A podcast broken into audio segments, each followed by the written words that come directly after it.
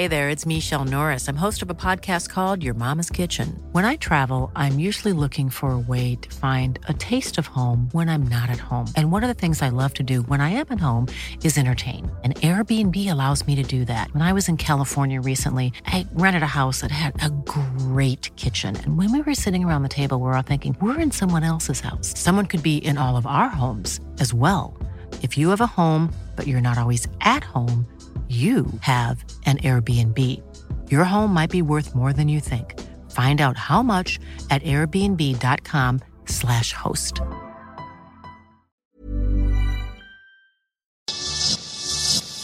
Te lo cuento, te lo cuento. Tu dosis diaria de noticias. Hola, soy Pau Mendieta y aquí te va tu dosis diaria de noticias. Te lo cuenta, te lo cuento. Llegó el día. Ayer en la mañana, el subsecretario Hugo López Gatel dio por iniciada la fase 3 por la epidemia de coronavirus en México. Como en las cuatro regiones en las que el Consejo de Salubridad General divide al país ya hay más de mil contagiados, las autoridades de salud declararon ayer el inicio de la fase 3 epidemiológica por SARS-CoV-2 en México.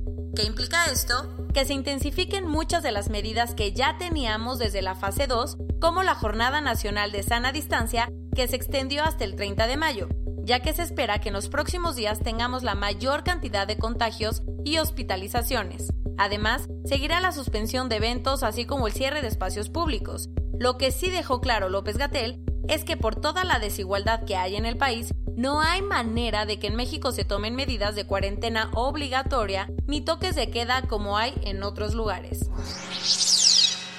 Caminito de la escuela. La educación en tiempos del COVID-19 está súper complicada. Por eso ayer el secretario de Educación Pública anunció nuevas medidas.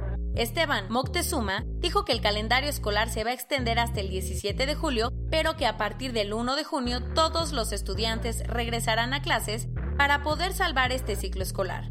Pero eso no significa que los alumnos van a estar de vacaciones hasta junio, porque desde lunes empezó el programa Aprende en casa. ¿De qué se trata?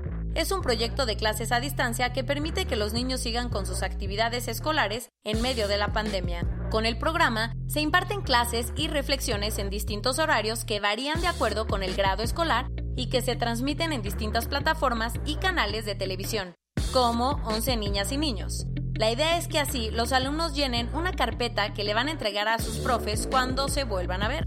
Aprende en casa también incluye una plataforma en Internet donde hay materiales y actividades. Sin embargo, muchos profes y padres de familia se han quejado porque hay comunidades en el país donde la señal de la tele no llega bien, y ni hablar del Internet. Innovar o morir. WhatsApp sabe que algo así está pasando en la cuarentena, así que ya se está poniendo las pilas para que pronto sus videollamadas puedan ser grupales con hasta 8 personas. Aunque esta opción ya era posible para los que tenían la versión beta de la app, los ingenieros están trabajando para que todos los usuarios puedan tener este servicio. Y la verdad tiene sentido, porque WhatsApp se estaba quedando muy atrás de su competencia para ofrecerle a sus millones de usuarios una alternativa para mantener el contacto en esta época de pandemia. Imagínate estar en tu kayak y terminar naufragando en una isla desierta. Pues eso le pasó a un maestro de secundaria que paseaba por las aguas de Nueva York y terminó siendo rescatado 12 horas después en un islote de Jamaica Bay, al sur de Queens. Resulta que la embarcación se inundó, obligando al hombre a nadar hasta el islote en donde escribió ayuda con palos y ramas. Fue así que los rescatistas dieron con él y pasado el susto, el jefe de operaciones especiales de la policía bromeó que el hombre se había tomado muy en serio eso del distanciamiento social. Ayer, la Suprema Corte de Países Bajos falló a favor de que los doctores que practiquen la eutanasia a personas con importantes casos de demencia no sean castigados penalmente. La decisión de la Corte llegó después de un relajo que se armó en 2016 cuando un doctor fue acusado de negligencia por practicarle la eutanasia a una mujer con severo Alzheimer que había pedido le ayudara a morir si su enfermedad avanzaba. Así que después de muchísimo análisis y varias polémicas, la Corte decidió que los doctores no sean castigados aun cuando los pacientes no hayan dejado por escrito su voluntad. Corona Global en el mundo. Hasta ayer en la noche, 2.561.044 personas se habían contagiado y 176.984 habían muerto. La Asociación Internacional del Transporte Aéreo dijo que la pandemia podría terminar con los vuelos de bajo costo porque las aerolíneas tendrán que recuperar todo el dinero perdido.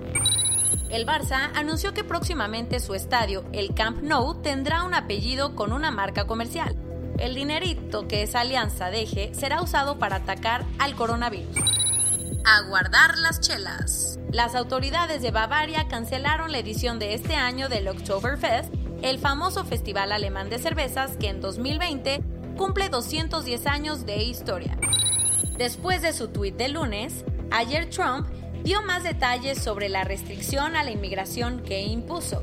¿De qué se trata? La medida solo va a aplicar para quienes soliciten una Green Card y estará vigente durante 60 días. Además, no va a afectar a los trabajadores temporales. Alicia Bárcena, la secretaria ejecutiva de la CEPAL, dijo que la economía de América Latina caerá en un 5.3% y remató diciendo que será la peor recesión en la historia de la región. En México, hasta ayer en la noche, había 9.501 pacientes con COVID-19 y desafortunadamente 857 personas habían muerto. Según la última encuesta de El Financiero, 71% de los mexicanos aprueban que la cuarentena se amplíe hasta el 30 de mayo, Además, parece que andamos pesimistas porque el 78% cree que lo peor apenas empieza.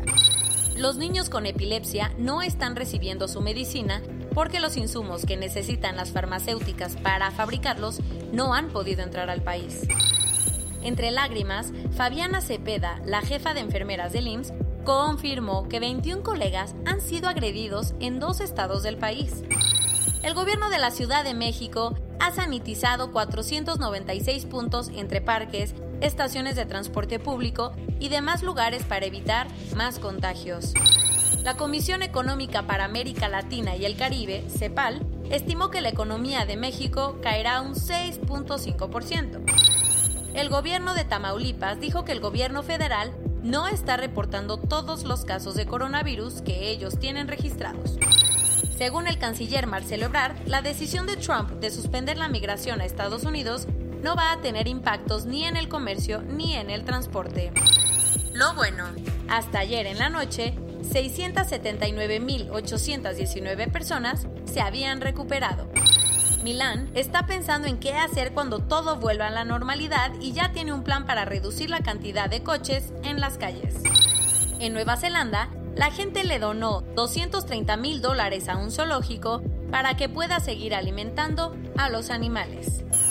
Francia y Países Bajos anunciaron que en mayo los niños de primaria van a regresar a clases. Y esto es todo por hoy. Nos vemos mañana con tu nueva dosis de noticias. Pau Mendieta se despide.